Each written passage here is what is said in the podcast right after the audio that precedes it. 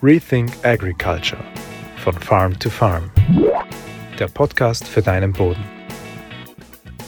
Immer wieder sieht man im Spätherbst Zwischenfruchtbestände, massige, üppige Zwischenfruchtbestände, die tief abgemulcht und abgehäckselt werden. Meist aus Sorge, wie dieser Bestand im Frühjahr gehandelt wird oder aus Sorge, dass die Pflanzen Aussamen und Samenpotenzial bilden. Die Frage ist aber, die sich stellt, ist das wirklich klug oder überwiegen vielleicht die Nachteile? Holt man, holt man sich so vielleicht äh, Probleme ins Haus, in den Acker, wenn man so will, die man sonst nicht hätte? Hallo und herzlich willkommen bei diesem Video von Farm to Farm. Mein Name ist Christoph Gutscher. Ich freue mich, dass du wieder dabei bist.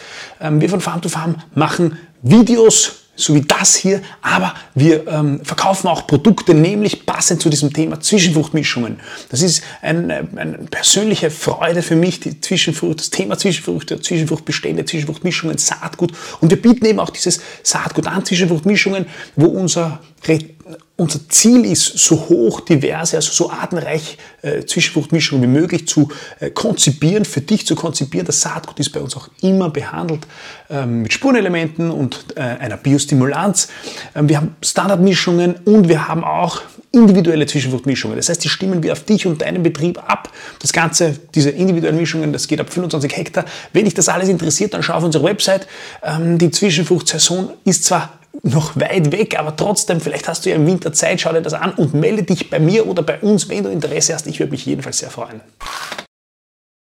Also, es ist ja fast schon ein Klassiker, wenn man im Spätherbst, so äh, im Anfang Mitte November äh, oder vielleicht später Ende November durch, durchs Land fährt und üppige Zwischenfruchtbestände sieht äh, und dann ähm, jemand mit einem Mulcher, mit einem Schlegel, Schlegelhäcksler diese Zwischenfruchtbestände niedrig, ganz niedrig abhäckselt, abmulcht.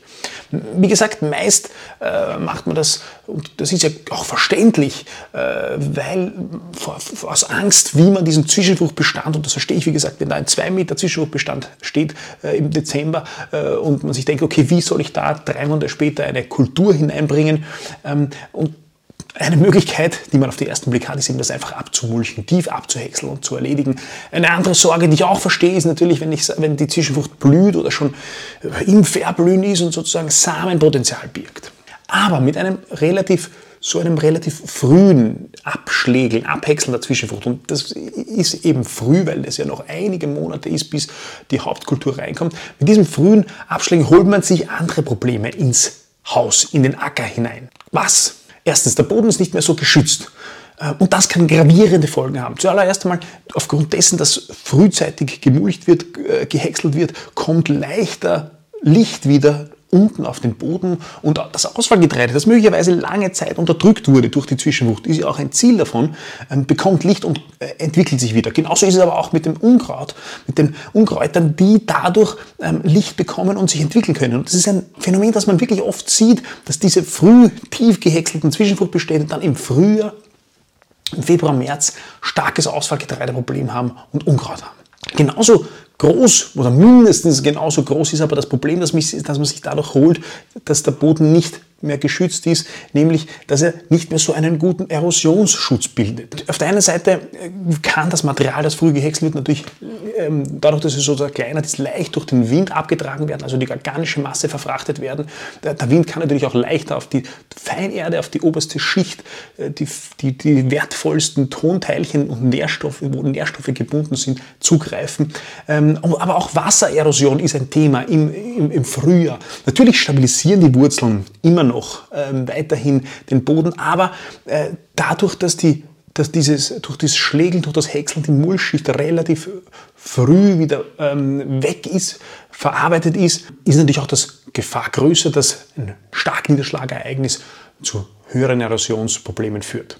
Zweitens, und das, äh, das, zweite Problem, das man sich holt, und das steht im, sozusagen in Wechselwirkung mit dem ersten, ist, es kommt zu einem relativ frühen Abbau der organischen Masse, also zu einem verfrühten Abbau organischer Masse.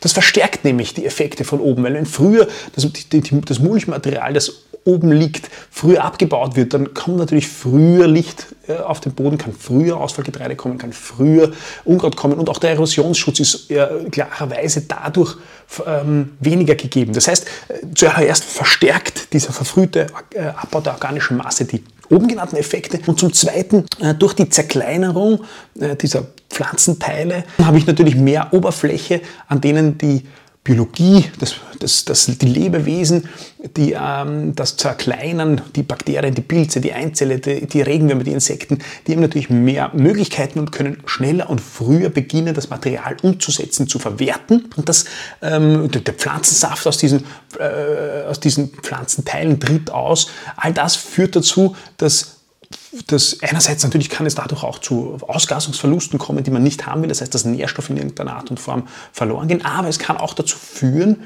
dass es ähm, dann im Frühjahr zu einer verfrühten Mineralisierung kommt.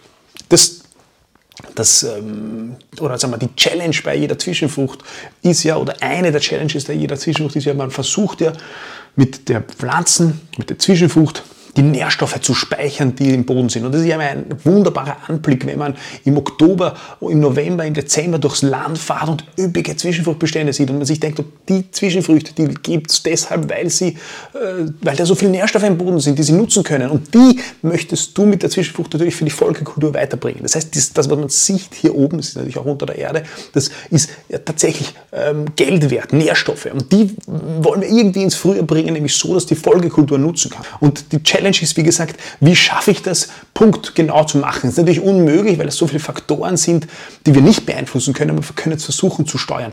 Mit einem frühen Spätherbstmulchen kann aber passieren, dass diese Mineralisierung, dieser Abbau äh, und sozusagen das zur Verfügung stellen der darin gebundenen Nährstoffe schon im Herbst passiert, wenn es noch warm ist, oder im Frühjahr schon früher und dann möglicherweise dann die Nährstoffe, die daran gebunden waren in der Zwischenfrucht, zu früh für die Kultur im Boden mineralisiert sind, ähm, wo zum Beispiel, wo, wo die Kultur, der Mais braucht ja seinen größten Stickstoffbedarf ab dem 6 bis 8 Blattstadium. Wenn das zu früh da ist, dann kann er gar nichts damit anfangen, kann es passieren, dass es ähm, zu Verlagerungen in tiefe, tiefere Schichten kommt, der das einfach nicht so gut und ideal nutzen kann. Das ist auch ein ähm, realistisches Szenario. Warum? Weil wenn man sich so früh abgeschlägelte Zwischenbestände anschaut, dann ist ja meistens im Frühjahr, im März, fast gar nichts mehr an der Oberfläche zu erkennen von der Organik. Das heißt, die ist schon irgendwo im Boden und wird verfrüht ähm, mineralisiert und kann quasi nicht so gut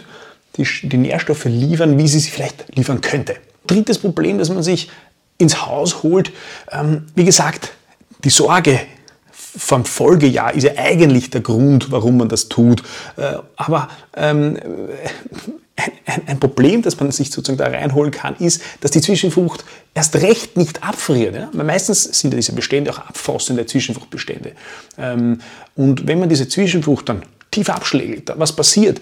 Die Zwischenfrucht, ähm, die Pflanzen, die haben schon ein starkes Wurzelwerk, an der Oberfläche aber nicht mehr viel Organik. Wenn nun ein Frost kommt, dann äh, können die das leichter überdauern. Die haben ein wesentlich mehr Biomasse, organische Masse, lebende organische Masse unter der Erde in den Wurzeln, haben dort auch Nährstoffe gespeichert und können so möglicherweise den Frost besser überdauern äh, und im Frühjahr dann wieder durchtreiben. Das sieht man auch immer wieder. Klarerweise ist eine, eine Pflanze, die Masse an der Oberfläche hat, äh, oder nicht an der Oberfläche, über der Erde hat, viel Masse über der Erde hat, friert natürlich viel leichter ab, ähm, wie eine, die hauptsächlich unter der Erde die organische Masse hat. Und das ist eigentlich was, ähm, was man sich ins Haus holt, nur durch das tiefe Abschlägern. Aber jetzt kann ich natürlich verstehen, die, die Sorgen, äh, nämlich die Masse, wie kann man mit dem umgehen, das Aussamen, ähm, ist, ist, ja grundsätzlich nachvollziehbar. Was sind also die Alternativen? Wichtigste Regel dabei ist wahrscheinlich, dass man versucht, so hoch wie möglich zu Mulch zu häckseln oder eben abzumähen. Abzumähen wäre vielleicht noch besser. Ähm, natürlich der Idealfall wäre das ähm, äh, zu beweiden von, von, von Tieren, äh, ist aber nicht immer praktisch möglich. Eine Möglichkeit, die, sich, die, auch, die man auch wieder immer, immer wieder sieht in der Praxis, ist es mit einem äh, Kreiselzetter äh, über den Bestand drüber zu fahren, äh, hoch abzumähen, sodass man, so, sodass man einerseits die Pflanzen noch weiterhin bewachsen lässt, dass man den, den Schutz weiterhin lässt, dass man kein Licht nach unten lässt, aber dass man gleichzeitig die Blüten äh, so beseitigt, dass, ein, dass das Risiko des Aussamens auch bestmöglich beseitigt ist. Also, ich hoffe, du hast aus diesem Video was mitnehmen können. Ich hoffe auch, dass wir uns beim nächsten Mal wiedersehen. Bis bald. Rethink Agriculture von Farm to Farm. Der Podcast für deinen Boden.